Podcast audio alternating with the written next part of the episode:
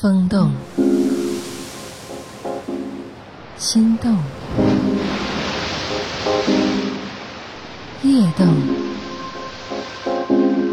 情动，夜色撩人，夜色撩人，性情撩动。欢迎在喜马拉雅收听《夜色撩人》，我是林夕。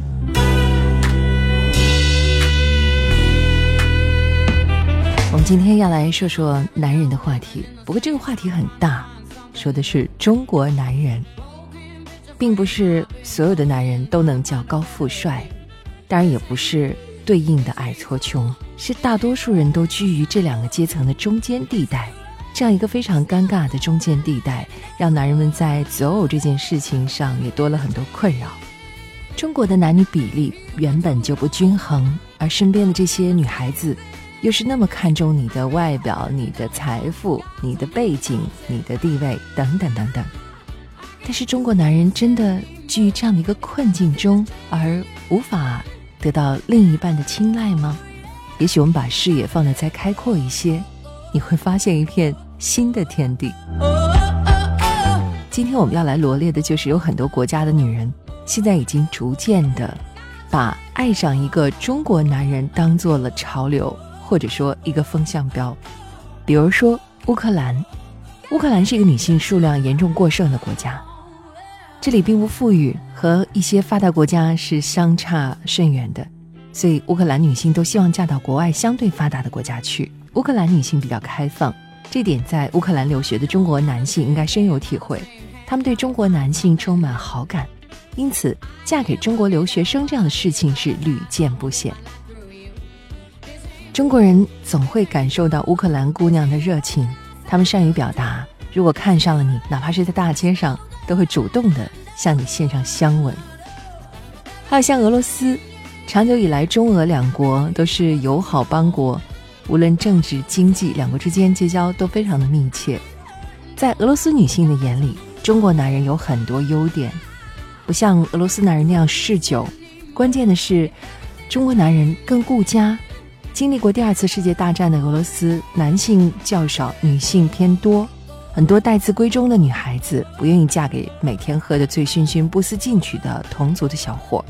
所以在这种情况下，与之最亲密的中国男人，自然就成了俄罗斯姑娘心目当中的白马王子。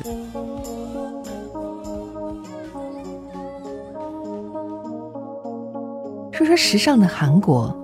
中韩两国的民族习惯较为相近，国家之间的距离也是比较相近的。另外，相对韩国男人来说，中国男人没有那么大男子主义，更尊重女性。于是，韩国女性爱嫁中国男性就不足为奇。现在在韩国的学校里，不少人都选修中文，基本都能够和中国人正常交流，并且愿意学中文的韩国女性居多，所以。想要娶韩国美眉的小伙伴们有福了。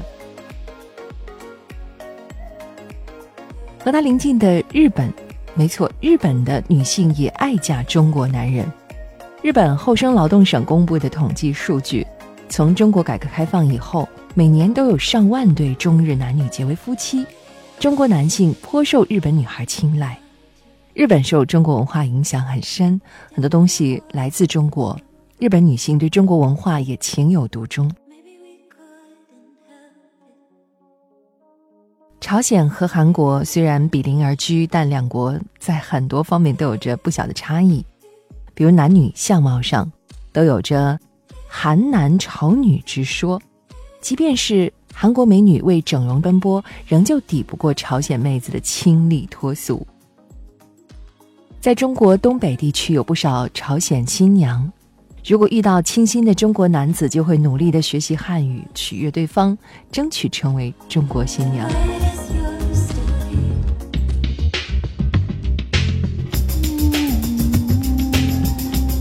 越南的新娘也成为很多中国男人打趣的话题，说多少钱就能够带回家，不太属实，但也反映出了越南女性恨嫁的现象。毕竟都想要奔一个好的前程。随着中国经济的腾飞，越南很多贫困家庭的女孩对中国的生活充满了向往。她们不再被动的去做中国新娘，而是主动学习汉语，增多和中国男性的交流机会，希望能够脱离贫困的生活。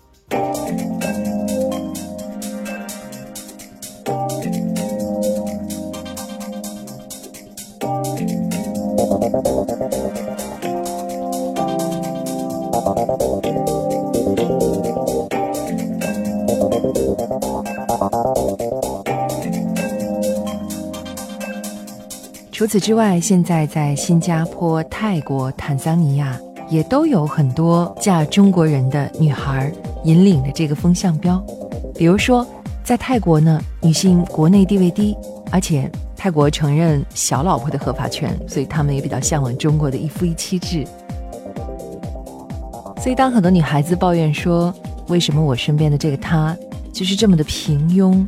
我找不到爱他的理由？”但是，当你看到啊，就是他，还被异国他乡的女人热烈追求的时候，有没有一丝丝危机感呢？而对于男性来说，当你在身边找不到能够赏识你的女人，而发现在异国他乡还有那样对你垂涎欲滴的异性，又会不会觉得心里有一丝丝安慰呢？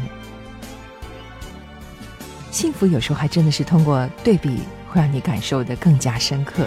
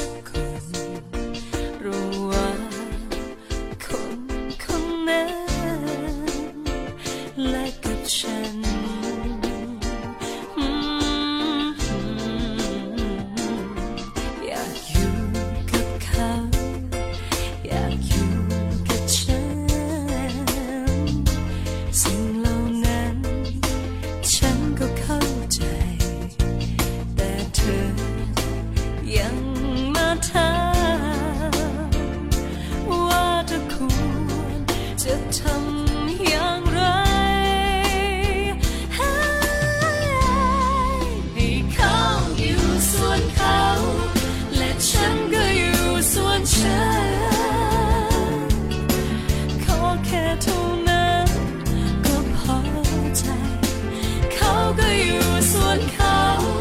และฉันก็